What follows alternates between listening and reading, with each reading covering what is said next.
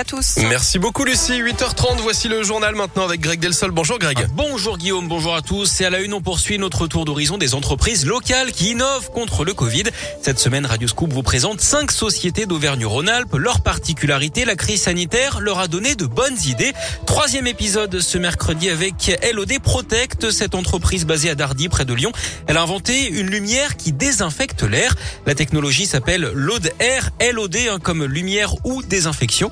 Le principe est simple, l'air est aspiré dans un conduit pour être purifié à l'intérieur de la lampe par des rayons UVC qui tuent le virus et notamment le fameux coronavirus.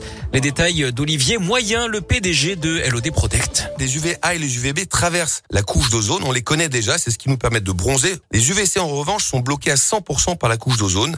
Les virus, les bactéries ne sont pas habitués à ces UV de gamme C et quand on peut euh, les mettre en présence de ces UVC, on va venir finalement casser la double hélice d'ARN ou d'ADN des virus et des bactéries. Sauf que là, ils sont contenus dans la lampe, donc il n'y a pas de risque pour les gens. C'est naturel, c'est pas chimique. Par contre, c'est extrêmement puissant puisque c'est obligatoire dans le traitement de l'eau. C'est obligatoire pour désinfecter les blocs opératoires, par exemple. La lumière est produite par des lampes de type LED. Hein. Elle utilise donc peu d'énergie. Plus de 10 000 commandes ont déjà été faites. 10 000 autres sont en cours de réalisation.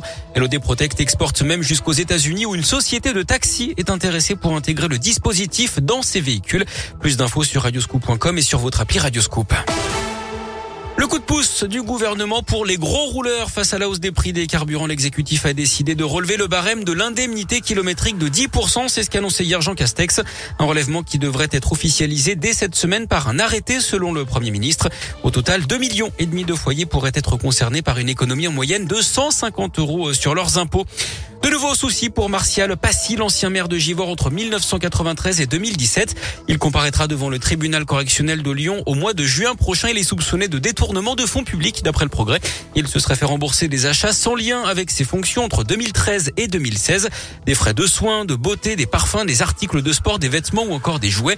Il est déjà poursuivi hein, pour la prise en charge de ses frais d'avocat par la commune aux côtés de l'ancienne maire Christiane Charnet notamment. Les deux affirment avoir intégralement remboursé ces sommes. Pour ces soupçons, ils seront également jugés en correctionnel le 24 juin prochain. Un militant du Rassemblement national visé par des tirs dans l'agglomération lyonnaise. Ça s'est passé lundi soir à Saint-Priest. Deux tirs de carabine à plomb ont été tirés vers Enzo Dubois d'après le Dauphiné libéré. Le jeune homme avait déjà reçu plusieurs menaces de mort chez lui à Bourgoin-Jallieu. Il avait porté plainte dans la matinée avant donc d'être la cible de ces tirs. Un des plombs s'est logé dans son chapeau. Une enquête est en cours pour identifier les auteurs de cette agression. Cette annonce de Florent Pagny. Hier, le chanteur a expliqué sur Instagram qu'il souffrait d'un cancer du poumon. L'artiste âgé de 60 ans va désormais suivre un traitement de 6 mois en chimiothérapie. Il va également recevoir des rayons X. Il annule donc l'intégralité des concerts de sa tournée. Il devait notamment venir à Lyon, à l'Altony Garnier, le 8 mars prochain. En revanche, il sera bien présent dans son fauteuil rouge du juré de The Voice puisque les émissions ont déjà été enregistrées. On connaît les dates de la prochaine foire de Lyon. Après deux ans d'absence à cause de la pandémie, elle sera de retour à Eurexpo du 18 au 28 mars 2022 avec un village des créateurs et un village des startups. La foire de Lyon, un événement en partenariat avec Radioscoop. Et puis du sport et du basket. L'Asvel a perdu hier en Euroleague face au Bayern Munich. Score final 77 à 68 à l'Astrobal. Prochain match et rebond attendu pour les Villeurbanais dès demain soir face au FC Barcelone.